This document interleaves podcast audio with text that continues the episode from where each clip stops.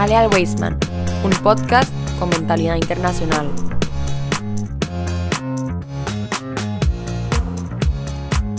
Reciban un cordial saludo comunidad Weisman. Es para nosotros un gusto que nos está acompañando hoy en un programa súper especial con un invitado especial.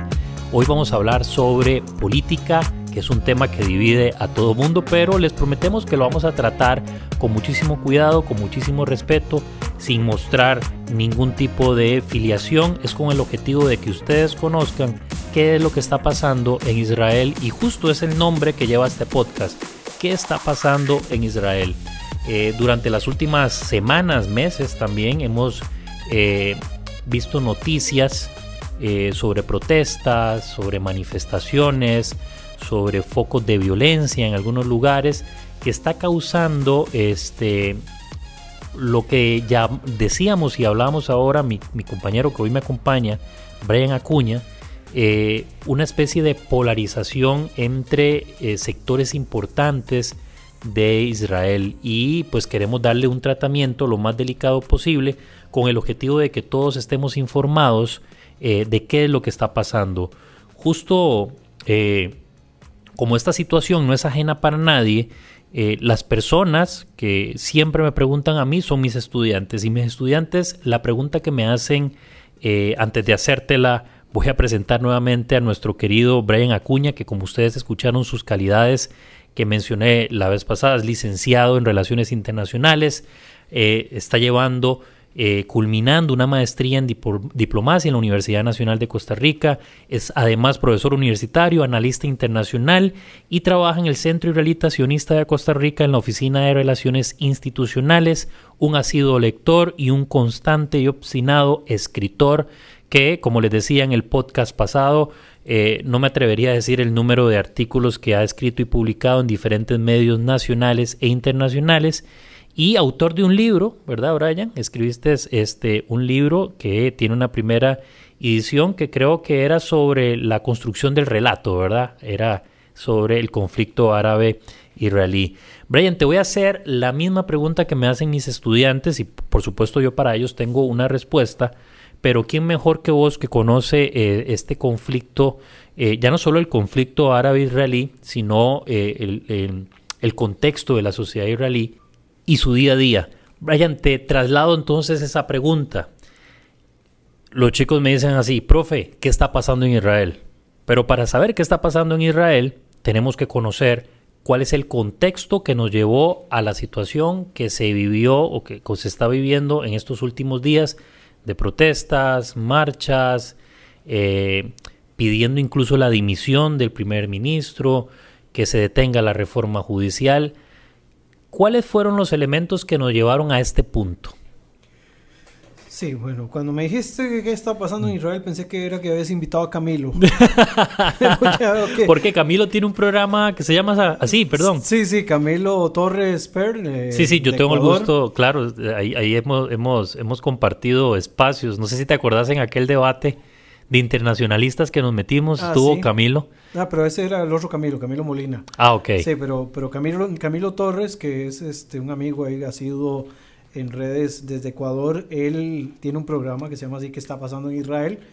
Eh, pero bueno, saliéndonos del chascarrillo, eh, creo que el asunto es todavía mucho anterior, ¿verdad? Eh, recordemos que Israel pasó por un proceso de elecciones casi perpetuas, ¿verdad? Durante varios ¿Cuántas hubieron? Creo que hubo hasta cinco, me parece. Sí, más o menos. es el número que yo tenía contemplado, donde las elecciones se habían transformado ya en una especie de referendo entre quienes querían y los que no querían a Netanyahu, ¿verdad? A Bibi. Incluso las últimas coaliciones que hubo, este, eran coaliciones sumamente débiles. Recordemos que Israel es un país que tiene un sistema parlamentario, así que el parlamento es, por decirlo así, la, institución más este, representativa de la población eh, con 120 personas y para poder llegar a ser primer ministro hay que ser líder de una coalición de por lo menos 61. Que eso da apenas para el gasto, ¿verdad? O sea, claro. 61 es la mitad más uno.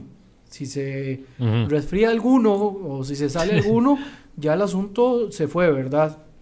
Entonces, Eh, vamos a tener una previa, ¿verdad?, de la- del proceso anterior, en el cual el gobierno de Naftali Bennett, que en realidad no era solo Naftali Bennett, era un, un gobierno mixto de Bennett y Lapid. Pero a ver, Brian, an- an- antes de que sigamos en esa línea, cuando se da este proceso de cinco elecciones más o menos, el que las convocaba, ¿quién era el primer ministro en ese momento? Netanyahu. Netanyahu, Sí, sí, ¿verdad? Era el Netanyahu es primer- el primer ministro que más tiempo ha estado en el poder. desde- Claro. Desde, el 2009, si no me equivoco. ya. Entonces, para ir con el recuento, pasan esas cinco elecciones, ya llegando a la quinta es cuando sale electo por, digamos, por el tema de esto de que se arma una coalición y todo, es cuando sale Bennett. No, Bennett sale para la cuarta.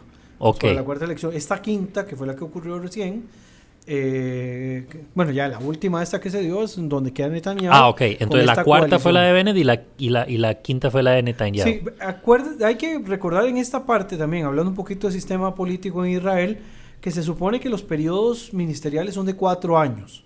Sí, pero no son cuatro años, o sea, pueden ser cuatro años seguidos si todo marcha bien, pero pueden ser cuatro años fraccionados si por alguna razón hay que disolver el Parlamento. No sé, no se Claro. El presupuesto nacional o hay alguna ley general básica que se necesita hacerle alguna enmienda y, y no se logra, entonces se llama una disolución del Parlamento. Claro, pero esto tampoco es que sea común, ¿verdad? O sea, no, Se esto, ha hecho común en Israel. sí, últimamente Sí, sí, me refiero. casi se ha convertido más en deporte nacional que cualquier otro, ¿verdad? Sí, en estos últimos, pongámosle estos últimos, últimas elecciones de unos 3, 4 años para atrás, es donde hemos visto, por eso te hago la pregunta, de este periodo convulso para atrás, no teníamos, ¿verdad? Yo, yo no conozco mucho de política israelí, para, para serte sincero, este, no conozco, pero de todos estos tiempos convulsos para atrás no era como que se... Recuerdo el de Golda Meir por, por todo el tema de- de- de la guerra, ¿verdad? Pero eh, no, no tengo en mente, si no me equivoco, también el, este, creo que Barak también, no estoy seguro, vuelvo y te repito, no, no, no conozco mucho de política israelí, pero esto no era esto no era lo común en la política israelí. Esto No, es lo común en que- los últimos años. Se supone que el periodo de, de tiempo son cuatro años y que debería de tardar esos cuatro años, pero el problema está que, eh, que por alguna situación se corta el periodo. Incluso el propio Netanyahu, en algún momento cuando no se le ha cumplido, digamos, algún propósito, disuelve el Parlamento, principalmente en temas presupuestarios, eh, disuelve el Parlamento y llama elecciones eh, anticipadas. De hecho, se había hecho común que Netanyahu durara dos años en el poder y que se llamaran elecciones, ¿verdad? O sea, hacían como, como elecciones de medio periodo a ver si le alargaban otros cuatro años porque, digamos, pasan esos dos años, pero si se convocan elecciones, empiezan a correr otra vez cuatro años. Claro. Entonces, de alguna forma te vas extendiendo con el tiempo. La última coalición que hubo antes de la de Netanyahu, que es esta coalición variopinta que, que existió, era una coalición que se quebraba por lo mínimo. O sea, era una, era una situación de mucha, mucha fragilidad existente. Incluso estaba repartida la idea del gobierno entre Lapid y Bennett de que iban a durar dos años cada uno. Incluso Bennett no llega más allá del, del- año y, un poquito más. Llama a la disolución del, del Parlamento porque eh, no se aprueba una ley, un- la extensión de una ley que tiene que ver con territorios de asentamientos, que es, es planteado incluso por Gideon Sar, ¿verdad? Que Gideon Sar eh, era un político que venía de la cuna de, de, de Likud, del partido de Netanyahu. Él dijo que cualquier propuesta, o sea, Netanyahu en aquel momento dijo que cualquier propuesta que viniera del oficialismo, él la iba a votar en contra. Entonces él la vota en contra, esto pone contra la pared a la, situación porque iban a convertir las zonas de los asentamientos donde estaba ocurriendo este tema judicial o eh, político, eh, iban a quedar bajo administración militar, o sea, es, un, es todo un tema, digamos, propiamente. Pero, ok, pero en Oslo, es- eso, eso- esos territorios que está yendo no estaban dentro de los acuerdos de Oslo. Pregunto.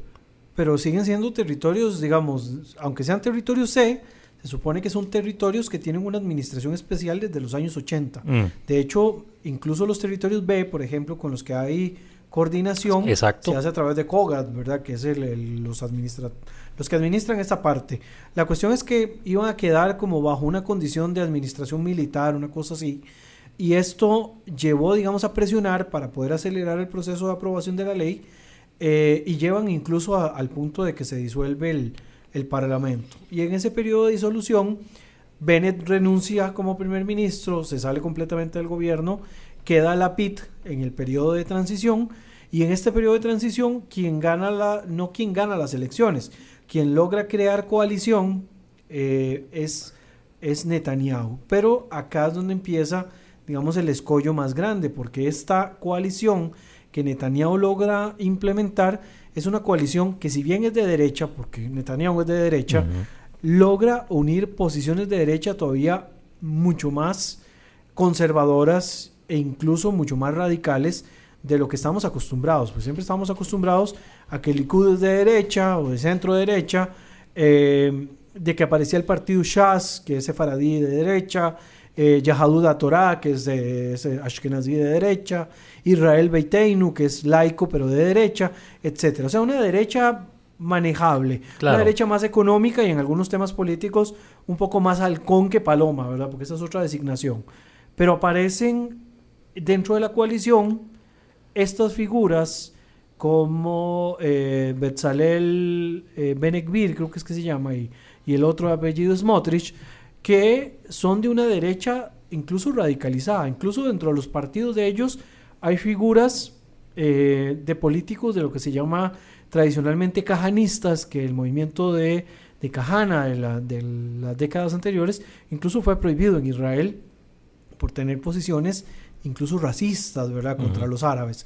Obviamente eh, los actuales no tienen ese tipo de pronunciamientos, por lo menos tan abiertamente como lo hacían en aquel momento, y por eso se permitió que los partidos estuvieran. Entonces la- las posiciones de la coalición que llega a conformar Netanyahu en estos momentos es una coalición que tiene muchos anticuerpos por la composición, no por Likud, ya todos están acostumbrados a Likud, es por el resto de la coalición que tiene Netanyahu. Smotrich y Benekvir son figuras, como ya lo dije, polémicas y son figuras que generan muchos anticuerpos, entre cajanistas y mesiánicos, por decirlo así, ¿verdad? Estos que son eh, muy radicales en sus posiciones religiosas, más allá incluso del, del revisionismo de Jabotinsky. Claro. Esta gente es todavía una posición más allá, una... Y estamos hablando que Jabotinsky en su época, ¿verdad? Era, revolucionario sí. en esa posición, ¿verdad? De, de no querer negociar ni siquiera el tema de los territorios. Pero esta gente no solo no quiere negociar, sino que incluso eh, quieren imponer la ampliación de asentamientos, quieren hacer, digamos, eh, políticas que incluso a nivel exterior pueden afectar a Israel de algún modo. Ojo, yo aquí no quiero que nadie tome posición de un lado ni del otro. Esta es la realidad, esa es la coalición que tiene Netanyahu. Dentro de las propuestas se hace una serie de propuestas que ya aquí ya aterrizamos a lo que está ocurriendo más actualmente. Se hace una, una propuesta de reforma al Poder Judicial, que técnicamente la reforma lo que viene es a, esta reforma por lo menos tiene pinta de que lo que viene es a, um, disminuir un poco el poder que tiene el Poder Judicial. Claro, y trasladarlo al Ejecutivo. Antes de que aterrices ahí, para contextualizar a nuestros escuchas, esta propuesta se da en un contexto muy particular para Bibi, ¿verdad? Porque hay una serie de acusaciones, ¿verdad? Que este, él está enfrentando eh, y, que tiene que llevarlas este, ante, obviamente, el poder eh, judicial. Tiene que enfrentar un juicio y, y, demás. Como dijiste hace un momento, acá no estamos diciendo ni que se sitúen de un lado ni que Vivi es culpable de nada. Eh, estamos diciendo lo que está sucediendo. Entonces eso ya le añade un componente ahí, ¿verdad? Que como que, que eso pasa aquí en Latinoamérica y, y, ya decimos que es corrupción, ¿verdad? Este, supongo que allá pasa algo similar. La gente ve lo que está pasando. Vivi propone una serie de reformas en un contexto, porque esto ya es de años atrás, creo que de hace tres o cuatro años atrás que se presentaron estas, digamos, querellas ante eh, eh, a, a, la que está enfrentando Netanyahu, también su esposa, entiendo que este, eh, fue querellada en, en, en, su momento. Entonces esto se ha prestado para que haya quizá una tergiversación de las reales intenciones que, que tiene Vivi. Ahora, esto se da en el contexto de la victoria de Vivi en las últimas elecciones. Así es, ¿verdad? Lo de la propuesta de la reforma judicial. Técnicamente, pero digamos, las acusaciones contra Vivi en todo caso no lo van a llevar a la cárcel. Es decir, son contravenciones quizás menores que no lo van a judicializar y lo van a llevar a la cárcel.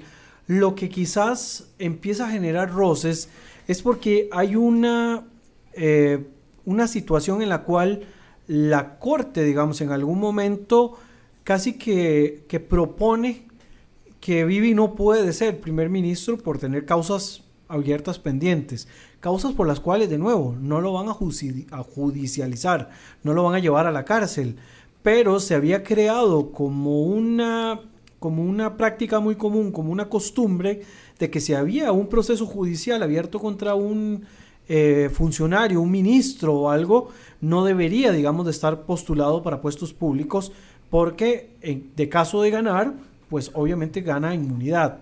Entonces esto, esto lo pone, digamos, en, en, ese, en esa situación. Entonces después se hace la propuesta, que es una propuesta que hace el ministro de Justicia, Yarif Levin, ¿verdad? Que es el, el que va a, traer esta, esta situación. Y dentro de todos estos procesos, también no solo está eh, Netanyahu involucrado, eh, sino que también está involucrado un ministro de apellido Deri, que ese sí había sido condenado, que incluso en algún momento hasta lo habían eh, sacado de su cargo, ¿verdad? Por la, situación que ocurre. Y al permitirse esta reforma o al darse todos estos cambios políticamente hablando, podría llevar a que gente con causas penales, por lo menos esta es la acusación, que gente con causas penales se eh, apeguen, digamos, a estos cambios que se quieren realizar, eh, de darle más fuerza al Ejecutivo por encima del, del, del judicial y que finalmente terminen minando la democracia, ¿verdad? Que es lo que se ha venido reclamando. De hecho, cuando uno ve las protestas, uno ve que los pro reforma gritan democracia, democracia, democracia. Y los anti-reforma gritan democracia, democracia, democracia. Entonces vemos enfrentamientos de gente con banderas de Israel contra gente con banderas de Israel eh, luchando por la democracia de Israel. Entonces entramos en una confusión muy grande. Y yo creo que lo más perjudicial de esto no es si se necesita una reforma o no. Incluso es, leído, digamos, y he escuchado analistas, por ejemplo Gabriel Ventasgal, que es muy conocido en esta, en esta parte nuestra, que él habla de que él ve necesaria una reforma, más no esta reforma, porque él ve, digamos, posiblemente elementos viciados ahí.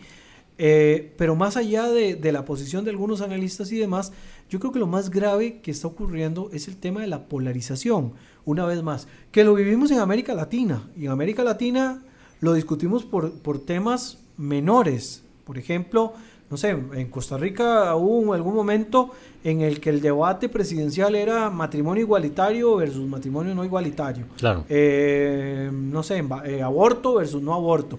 Que son temas, sí, fundamentales, pero no son estructurales del Estado. Claro. Pero acá la polarización está llevando un aspecto todavía mucho más allá, porque está dañando el tema de tejido social. estructura social eh, de algo tan sustancial como lo es el tema de, la, de las instituciones del Estado. Por ejemplo, se busca disminuir la cantidad de jueces que, que existen dentro del sistema, los electos, y parte de esos jueces van a ser elegidos por el Ejecutivo. Y el Ejecutivo estamos hablando del Ejecutivo que está gobernando, ¿verdad? O sea, vamos a tener injerencia de la mano del Ejecutivo del Estado dentro del el Poder Judicial. Ya ahí da una mala señal. Incluso la elección de jueces que posiblemente ni siquiera tengan eh, conocimientos dentro, porque hay, hay una figura ahí de, eh, de asesores legales y, y, otras cosas, ¿verdad? Que ellos pueden, eh, son elegidos políticamente y esas opiniones de asesores van a ser, eh, de, van a dejar de ser vinculantes y van a, pasar, digamos, eh, de cumplimiento obligatorio. O sea, ya ahí tenemos nosotros otro elemento que se brincan definitivamente la separación de poderes y ahí es donde vemos nosotros malas señales. De nuevo, no se trata aquí como que si fuese un partido de fútbol de ponerse de un bando o del otro, sino de ver los elementos que no solamente que polarizan, sino que están desmembrando las estructuras que estatalmente existen. Incluso el tema de, la, de las leyes este, generales básicas que en algún momento puede incluso cambiar la forma en la que se cambia una ley general básica. Recordemos que Israel como tal no tiene constitución. Exacto. Entonces, al cambiarse la forma en la cual se vota una, una ley general básica, de pasar, no sé, de dos tercios, 80, no sé, no me, no me acuerdo en estos momentos cuánto la cantidad, a una situación de que por mayoría simple se pueda cambiar una ley general básica, o que, por ejemplo, que el, la Corte Suprema no pueda decidir eh, de que un primer ministro no está en sus capacidades para poder gobernar y solamente se, se resuma a capacidades mentales y capacidades este, físicas, ya ahí te estás metiendo en un terreno que no te corresponde. Total y completamente de acuerdo. Ok, eh, entonces estamos en un contexto en el que Vivi presenta esta reforma judicial, eh, empieza la polémica y recuerdo yo que, bueno, este, eh, esto no fue que de pronto aparecieron 100 mil personas a protestar. El tema fue, recuerdo que al principio era como en la casa, frente a la casa de Vivi, luego se fueron concentrando en algunas ciudades como Tel Aviv y Jerusalén, grupos grandes, pero no de la magnitud que tenemos ahora. Eh, ¿Qué es lo que ha venido pasando que ha hecho que eh, el, nivel de protesta haya ido en aumento? Porque lo, al menos las imágenes, los artículos que leo yo, eh, hablan de números muy, muy grandes, ¿verdad? Y aquí es donde a mí ya me entra un poco la duda. Digo yo, bueno, no, no podemos ignorar. Eh, no, estamos hablando que son mil personas, ni son eh, cuatro con un megáfono ahí pegando gritos en la casa de Vivi. Ya ahí pareciera que es un clamor. Y de esto no sé si en lo interno de Israel hay encuestas, supongo que hay encuestadoras que realizarán esto, pero después de ver esos números tan grandes uno pensará si realmente la población eh, en pleno o al menos una gran mayoría definitivamente está en contra de esto. ¿Qué fue o qué es lo que ha ido pasando para que el número creciera de manera exponencial? Porque como te digo, recuerdo que eran mil, dos mil frente a la casa de Vivi. Ahora estamos hablando de decenas de miles de personas congregadas en plazas y en grandes ciudades, que ya no solo en Tel Aviv y en Jerusalén, sino también en diferentes puntos de Israel. Yo creo que acá, en principio, podremos pensar que en un inicio no había, eh, no se había interiorizado cuáles eran los cambios que se estaban haciendo. En un inicio tal vez era un tema muy político, ya después obviamente se va estructurando la protesta social y la protesta social no solo va a incluir a opositores a Vivi per se, ¿verdad? Obviamente en un inicio los opositores van a ser la propia gente anti-Bibi en este caso, claro. o anti-coalición, ¿verdad? Eh, los grupos opositores son los que empiezan a fortalecer eh, las filas de la, de la protesta, pero después de esto vamos a empezar a ver a gente incluso eh, pro-Bibi, gente del gobierno incluso, que van a tener una posición de decirle a Bibi, mira Bibi, vos puedes tener razón con respecto a la reforma, pero el asunto se está permeando demasiado, los enfrentamientos se están haciendo cada vez más constantes, por lo menos sentate a negociar. ¿Qué es lo que quieren negociar? Habla con la gente, a ver qué es lo que quieren negociar. Y se concentró en algún momento en que no se negociaba, en que la reforma iba porque iba, y esto evidentemente empezó a generar más anticuerpos. Cuando ya no te quieres sentar a negociar, cuando ya eh, quieres imponer, digamos, la, medida, empiezas a generar que algunas fuerzas del Estado tomen la decisión de que algo mal tiene que haber en esto. O sea, que no puede ser que te enfoques al 100% de que esto tiene que salir porque sí, y empiezan a haber, digamos, cambios en las posiciones de algunos, de algunos movimientos. Incluso vemos que en el interín, antes de que Netanyahu decida hacer una pausa, una pausa relativa con respecto a este tema de la reforma judicial. Eh, había eh, destituido también al, ministro de, Defensa. Joad eh, Galant. Exacto. Galant. Justo, justo, Brian, antes de continuar, esa es la pregunta que te quería hacer. Entonces ya puedes reconducir lo que ibas a decir. Mucho se habló y mucho leí sobre la destitución de Galant, este, que parece como que fue un estruendo casi como que si Vivi hubiera dimitido, ¿Por qué es una pieza clave dentro de todo esto que está sucediendo? ¿Por qué la renuncia a él significó un, un, zumbido en los cimientos de todo esto que está ocurriendo? Ok, es un ministro de su propio partido. Estamos hablando también de que em, es uno de, una de las carteras más este, importantes que tiene el Estado, como es el de defensa, en un momento en el cual el barrio en el cual se desarrolla Israel está teniendo cambios abruptos. O sea, apenas unos días atrás vimos una reunión histórica entre Irán, Arabia Saudita y China, que esto es un tema obviamente geopolítico, eh, pero que marca definitivamente de que está habiendo un cambio en el, en el barrio en el que vive Israel, o que puede marcar un cambio en el barrio en el cual vive Israel y que se vaya el ministro de Defensa y que también estamos en medio de una situación de, mucha tensión con los palestinos, ¿verdad? Cada vez hay más intentos de atentados, eh, en medio también de, también de posibilidades de que una vez que no esté Mahmoud Abbas se dé toda una implosión en el mundo palestino, que renuncie el ministro de Defensa definitivamente da señales de que algo algo no está bien. Bueno, y es que el puesto de ministro de Defensa en una etapa histórica de Israel era como el rotativo. Ministro de Defensa, luego primer ministro o primer ministro te deja convertir en ministro de, Defensa. Por ministro de Exteriores, digamos, son las carteras más apetecidas. Claro, pero sí, claro, eh, hubo un momento en, en, los años 60, 70 que esta era como la rotación constante que había, ¿verdad? Entre eh, estos puestos porque básicamente Israel se defendía en aquel momento. Entonces, eh, eh, la figura siempre fue magnánima y tuvo muchísima, muchísima importancia. Pero, incluso, digamos, más allá de Galant, cuando uno ve que otras piezas del rompecabezas de la coalición se suman a decirle a Netanyahu, Netanyahu, párele el tren, o sea, eh, bájele un poco. Es que el tema fue que hizo público eso, ¿verdad?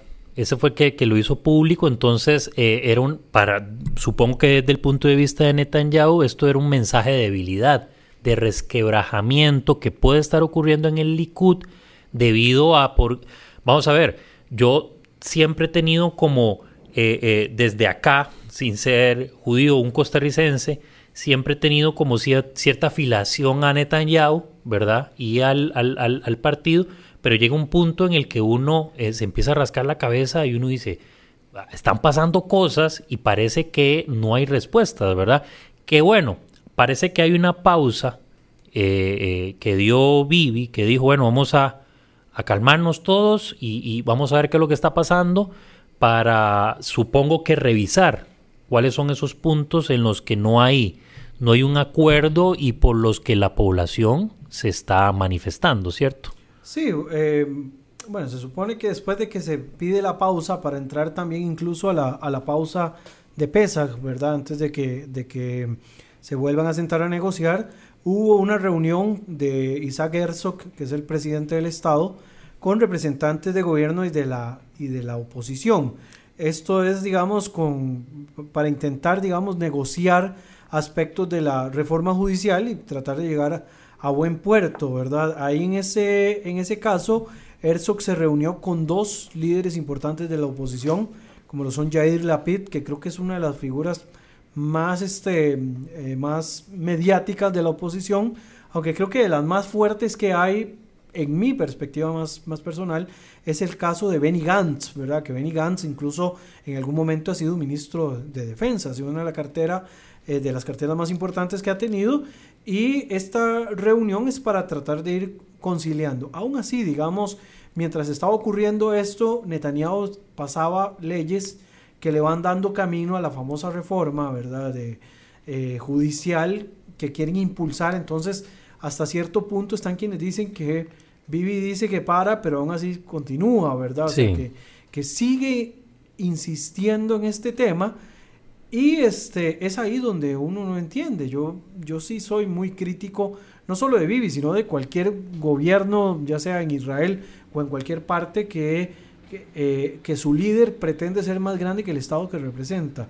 Y en este caso me parece que a pesar de que Vivi se ha comportado como un estadista a lo largo de los años, es uno de los impulsores y de los gestores de los acuerdos de Abraham junto con al, a Mohammed bin Zayed, ¿verdad? Que es el, príncipe heredero de los Emiratos Árabes, presidente de los Emiratos Árabes, eh, Netanyahu ha ido borrando un poco con el codo con sus últimas acciones, eh, lo que ha hecho muy bien eh, a nivel este, local y a nivel internacional. O sea, el ego le está ganando de alguna forma. Eso, obviamente me hago responsable, son mis palabras, es a título personal que lo digo, pero el ego lo está matando en cierto modo porque no está siendo un, un estadista, o sea, ha dejado su posición de estadista, de persona que se puede sentar contra, con la contraparte y empezar a negociar y está generando demasiada polarización a nivel de la sociedad y eso me parece lamentable porque de verdad está borrando con el codo lo que con tanto esmero ha logrado construir siendo incluso, vea que sí es tan significativo que es el primer ministro con más tiempo claro. en la historia del Estado, por encima incluso de Ben Gurión. O sea, no es cualquier pelagatos, como diríamos popularmente, sino que es una figura importante que está haciendo ahora eh, acciones un poco lamentables desde mi perspectiva. ¿Cuáles son esos efectos a largo, a corto plazo, perdón, más bien, porque no voy a hablar de a largo plazo porque quiero pensar que la situación, independientemente de lo que pase al final, va a terminar bien. ¿Cuáles son esos efectos a largo plazo que ha vivido ya no solo la sociedad israelí, sino también la economía este, y la política? Debido, lo, de lo política creo que es, evidente, pero la economía de Israel, ¿cuáles son esos eh, efectos a corto plazo que han pasado debido a esta situación? hay una incertidumbre económicamente hablando, ¿verdad? Esto puede llevar a una desinversión, eh, incluso hay empresas que se han sumado a la huelga. Hay empresas que son políticas per se, ¿verdad? Siempre se meten en temas políticos, como el caso de McDonald's, ¿verdad? Que ellos siempre se meten en temas políticos. No me pagan por, el anuncio, así que además no les estoy haciendo propaganda, este, pero siempre se meten, ¿verdad? Fueron unos de los que se manifestaron de que se iban a unir. Pero yo me río, yo me río porque trato de pensar McDonald's, ¿qué, qué pitos? O sea, no, no sé, no entiendo. Bueno, es una empresa... entendería si fuese un caso de, no sé, igualdad, de lucha por derechos humanos, algo así, pero mm, ¿qué pitos McDonald's con... Bueno, yo creo que daría por un programa completo la participación de McDonald's o Coca-Cola, por ejemplo, en estos temas, porque McDonald's propiamente en algún momento incluso se negó a abrir este, locales en en los territorios, digamos que en estos momentos mm. tienen asentamientos por un tema político. Por eso te digo, ahí digamos, de me suena más, te digo, hey, sí, está bien, un tema de que quieren venderse como una empresa. Se supone que su naturaleza es una naturaleza más mm, eh. comercial. Y abrir un McDonald's en, en Ramallah o sí, a abrir un McDonald's a Teherán. O sea, son temas políticos donde puedes tener más significado eh, económicamente hablando, pero se meten en otros temas. Eh, pero económicamente también ha llevado a que algunas empresas la esté pensando un poquito más en ver si se meten en Israel o no.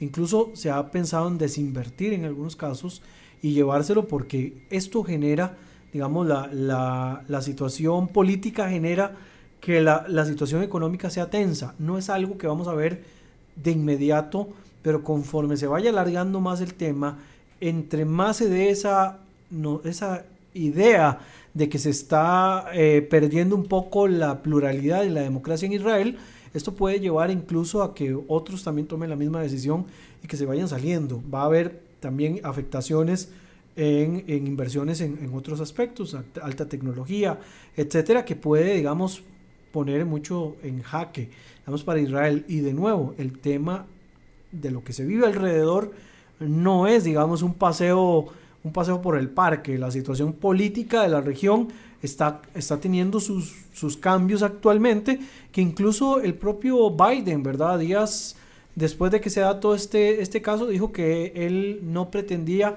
seguir con Israel sobre la misma sobre la misma, o sea, que no iba a seguir bailando al mismo ritmo que Israel con este tema que está viviendo Netanyahu. No es lo mismo un Estados Unidos con un Trump que decía sí a todo, ¿verdad? Con, con quien fuera que estuviera en el poder en Israel, que un Biden que viene casi que a replicar mucho el modelo de Obama. y todavía mucho más porque hemos visto las carencias que ha tenido Biden en muchos ámbitos y que políticamente a nivel exterior les están cobrando muchas cosas y las está pagando Biden propiamente. Una de las cosas que a mí me, me chirrian, ¿verdad? Me hacen eco. Eh, son es, la situación, digamos, actual de grupos eh, terroristas, ¿verdad? Que, que, que, eso es algo eh, que, que, es, que se vive en Israel. El provecho que pueden sacar de esta situación. Yo cuando veo las protestas y veo tumulto, yo de verdad es, eh, es, es una de las cosas que más me generan inquietud, que se puede aprovechar, porque en ese momento, aunque la seguridad en Israel es de primer mundo, si no la mejor, eh, eh, es más fácil fallar ahí. Eh, entonces, ¿cómo lees y cómo crees que están leyendo estos grupos, verdad? Como Hamas, Fatal, la Yihad Islámica, Hezbollah, todos estos grupos, esta situación, porque si creemos que ellos están durmiendo el sueño de lo justo, estamos equivocados. Ellos están muy pendientes de esta situación. ¿Cuál crees que es el provecho que puedan sacar de ello? Yo lo puedo ver en varios frentes y tal vez me equivoque. Siempre me gusta equivocarme en estas cosas porque obviamente uno aquí está pronosticando para mal, pero yo lo puedo ver de varios, de varios aspectos. En primer lugar, la situación en Israel está muy caldeada. Los ánimos están demasiado, demasiado caldeados. No sé si viste que hace unos días atrás eh, ocurrió el asesinato de dos israelíes de un asentamiento eh, que fueron, digamos, baleados desde la región de Juguara, que es una como un pueblo ahí por las cercanías de Nablus y que se armó un tumulto, se, se hizo técnicamente un, no sé si llamarle pogrom, porque obviamente eso tiene otro tipo de connotaciones, pero hubo una, un agrupamiento de, de colonos que se metieron incendiario, incendiaron una parte juguara, incluso murió una persona y murieron animales y todo dentro de esta O sea, hubo una situación que, que fue insostenible. Sí, un linchamiento masivo. Un linchamiento masivo, exacto. Por eso es que se utiliza mucho el término pogrom también en esta cosa, porque lo, he visto en varios medios, pero no me gusta usarlo por el contexto que significa. Eh, los ánimos están muy caldeados. Creo que entre menos se meten en estos momentos las facciones palestinas, eh, pueden ver desde la barrera cómo a lo interno incluso se desgraciadamente se están matando entre partidarios de Israel. O sea, hay un Sí, en el sentido de, de, matando, en el sentido de que están en disputas, que se están enfrentando, que están luchando y, y, están viendo que, como bien decís, un resquebrajamiento, que ahí hay una fisura que pueden aprovechar. Al existir esta fisura, eh, al no meterse, digamos, al no involucrarse, esto puede llevar a que de alguna manera estén esperando a que la situación de debilidad sea lo suficientemente fuerte como para actuar. Digamos, hablamos de un Hezbollah, o hablemos de un Irán, ¿verdad? De alguna manera que quieran hacer algún tipo de acto eh, masivo, ¿verdad? Algo, algo que impacte demasiado, porque si se involucran en estos momentos los ánimos están demasiado caldeados, eh, la contrarrespuesta podría ser demasiado nefasta para la propia situación de los palestinos. Claro. Y sería una situación provocada. Por lo tanto, de alguna manera, esto cambiaría un poco el, panorama. Y por el otro lado también, como bien dices, o sea, ¿qué pasaría si en una de estas manifestaciones masivas alguien comete un atentado? La respuesta contra el grupo que lo haya hecho sería implacable. Implacable, o sea, y, y habría justificación social para que la respuesta sea lo suficientemente fuerte eh, y, sin misericordia. Eh, habría todas las justificaciones del mundo. En cambio, si la situación ocurre en momentos en los cuales más bien se ve un poco de cordialidad, una situación ahí de, de, estabilidad, la situación más bien es crítica para Israel cuando hay respuestas militares en esos casos. Por lo menos así lo vislumbro. A veces me queda un poco turbio el panorama, pero, pero prefiero, digamos, pensar que los palestinos no se quieren meter para no terminar ellos pagando la fiesta, ¿verdad? Me refiero los palestinos, principalmente los grupos eh, terroristas, ¿verdad? que a ellos a veces no les importa exponer a, población civil, pero a ellos también les cobran, los palestinos, el exponer a población civil, porque la situación palestina está cambiando internamente. Eh, y por eso siento que no se involucran demasiado cuando pensábamos que más bien en este proceso de tensiones que estaba increciendo, más bien en algún momento se iba a dar un mega atentado, ¿verdad? Una situación de esto. Claro, totalmente. Siento estas invitaciones a, especular, ¿verdad? Porque te, pues te hago preguntas que a veces eh, justamente eh, te las formulo en este momento sin, sin las dicho previamente y a veces es como agarrar un poco de elementos y sacar una conclusión, ¿verdad? Y me disculpo por la pregunta anterior y por esta que te voy a hacer. ¿Cuál crees que es entonces la vía, Brian? O sea, ¿es quitar la reforma, renegociarla o aprobarla? Bueno, yo, sin ser israelí, por supuesto, y basado en lo que he visto eh, de posiciones a favor y posiciones en contra, creo que si eh, existe algún problema con la estructura del Estado, eh, es importante la reforma, pero no esta reforma. Sea, que si existiera la necesidad de reformarse algo dentro del Estado, tiene que plantearse, pero tiene que plantearse responsablemente, donde las partes, y me refiero a las partes, tanto las mayorías políticas como las minorías políticas se sientan más, menos golpeados, ¿verdad? De alguna manera y que se pueda implementar. Si es necesario también incluso establecer una constitución del Estado, establecer la constitución del Estado. O sea, es, es importante, eh, en primer lugar, que haya estabilidad. Y creo, y acá sí seguro se me salen los colores, creo que de alguna manera en el último tiempo Netanyahu ha demostrado que eh, está de sobra en estos momentos en el gobierno de Israel. No, no, le voy a restar los méritos a todo lo que su gestión hizo. Por supuesto. Me parece admirable al 100%, pero creo que en estos momentos está de sobra. Y que él esté ahí presente polariza las posiciones del Estado. Eh, yo llamaría a Netanyahu que se haga a un lado, eh, que asuma un rol de liderazgo dentro de su partido y siga proponiendo cosas desde su partido como líder que es históricamente, pero que se haga a un lado y que, busquen a otra persona que asuma el rol de primer ministro y, de la cartera ejecutiva. Y que lleve y otra persona que lleve a cargo la reforma, porque tal vez la reforma es buena. Eh, honestamente no la conozco, conozco lo que he leído sobre la reforma. Este, pero decirte que me senté a leerla, no, o sea, estaría mintiendo. Eh, pero tal vez es una buena reforma, pero la figura ahorita, ¿verdad? Y el contexto hacen que justamente pues pase lo que está pasando y, que, que en Israel se viva lo que se, lo que se está viviendo. Sí, definitivamente, ya lo dije, ¿verdad? Lo dije creo que al inicio del, del podcast. La figura de Netanyahu desde hace rato genera polarización. Y yo sé que hace ya mucho tiempo hemos dejado de votar por figuras políticas de peso y votamos por populistas. Y eso es lo que se está convirtiendo en Netanyahu de alguna manera. Se está convirtiendo en un populista y está dejando su figura como estadista. Una persona que no lo admiro políticamente porque no es mi posición política. Yo soy de otra posición que no es de derecha. Por supuesto, no soy de izquierda tampoco. Creo que estoy más en un ala más, más centrista en algunos casos. Yo soy más funcional en cuanto a los temas políticos. Eh, pero es de admirar todas las cosas que él ha hecho a lo largo del tiempo, pero ya se le acabó la, cuerda. O sea, ya lo que está haciendo es tiempo extra y más bien este dice una frase muy tica, ni tanto que queme al santo, ni poco que no le alumbre. Exacto. Creo que en este caso ya Netanyahu ya cumplió su ciclo y sería bueno buscar una nueva figura, ya sea dentro del Likud o dentro de otra fuerza política que, que asuma ese, ese, rol. Yo pensé que en algún momento Netanyahu se hacía a un lado y le iba a dejar su lugar a, a Gideon Saar, que en, en, alguna medida se veía como una, una buena figura y al parecer no pasó.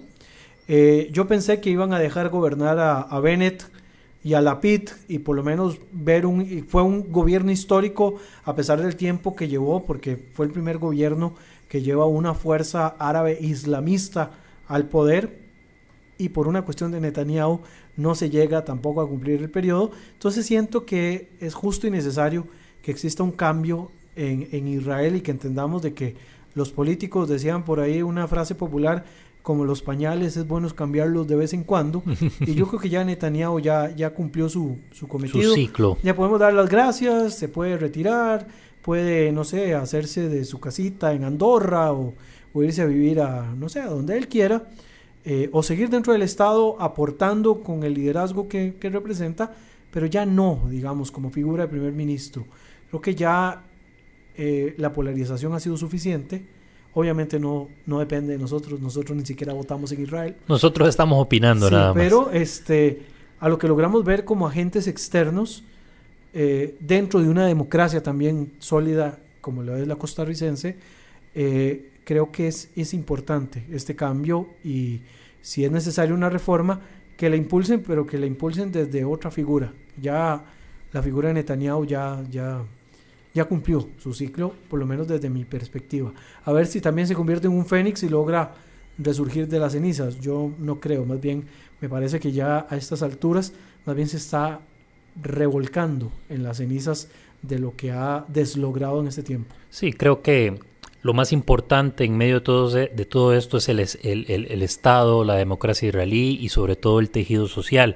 Proteger a los ciudadanos, seguir como ha estado el Estado de Israel, vale la redundancia, en estos últimos 75 años, unido, con diferencias, con bemoles, pero siempre en una misma eh, dirección. Bueno, Brian, aquí podríamos seguir por 45 minutos más conversando acerca de la situación del Estado de Israel, eh, lo que está pasando con la reforma judicial, las protestas y con alguna que otra, por decirlo así, profecía, ¿verdad? O interpretación más bien de lo que este, se cree que es lo que, eh, en dónde puede desembocar esta situación. Brian, agradecerte por tu presencia, de verdad que eh, para el podcast, este podcast del cole institucional, resultó, sé que muy didáctico para nuestros chicos y también para docentes, padres de familia y todas las personas que nos sintonizan aquí en Costa Rica y en distintas partes del mundo. Agradecerte de verdad porque este, aportamos al debate y es lo que pretendemos. Eh, sí, bueno, yo te agradezco por el espacio, por el tiempo. Yo creo que eh, la parte importante, digamos, tanto desde el colegio como desde el CIS como tal, es seguir promoviendo los valores, ¿verdad? Valores que ya se hacen tanto de la preservación de la identidad judía y una identidad que además está vinculada con el Estado de Israel, ¿verdad? Una esencia sionista y, sionista en el buen sentido porque siempre ha sido mal entendido, por supuesto no en este espacio, pero sí siempre ha sido mal entendido por algunas por algunos agentes que no entienden nada de lo que es el sionismo. Exacto. Y creo que la, la sana discusión y el sano debate y la posición eh, que se toman en este tipo de temas eh, ayudan, digamos, a, fortalecer. Y es una discusión que si bien compete a Israel como Estado, no es ajena a los judíos de la diáspora, porque de alguna manera hay una vinculación, ¿verdad?, entre los judíos de la diáspora y la tierra de Israel. Y lo que ocurra allá, por supuesto que también eh, afecta a las comunidades alrededor del mundo. Entonces, agradecerte a vos y agradecerle a los oyentes por, por el tiempo y, y nos escuchamos en próximos eh, momentos y por supuesto, supuesto, en el CIS ahí tenemos las puertas abiertas también si requieren discutir o hablar de algún tema similar. Claro, y, recordarle a nuestros escuchas que este fue un diálogo balanceado que no buscaba situar a ninguno ni a otro en, en un espectro político, simplemente que conozcan de primera mano con un experto, Brian como analista internacional y un estudioso, estudioso perdón, asiduo de este, este tema principalmente y por supuesto otros más. También agradecerles a ustedes por eh, la fidelidad, por acompañar siempre el programa, por escuchar los podcasts, por compartirlos, por suscribirse y darle me gusta a cada uno de nuestros programas. Nos vemos en la próxima entrega de Halal Weisman, un podcast con mentalidad internacional.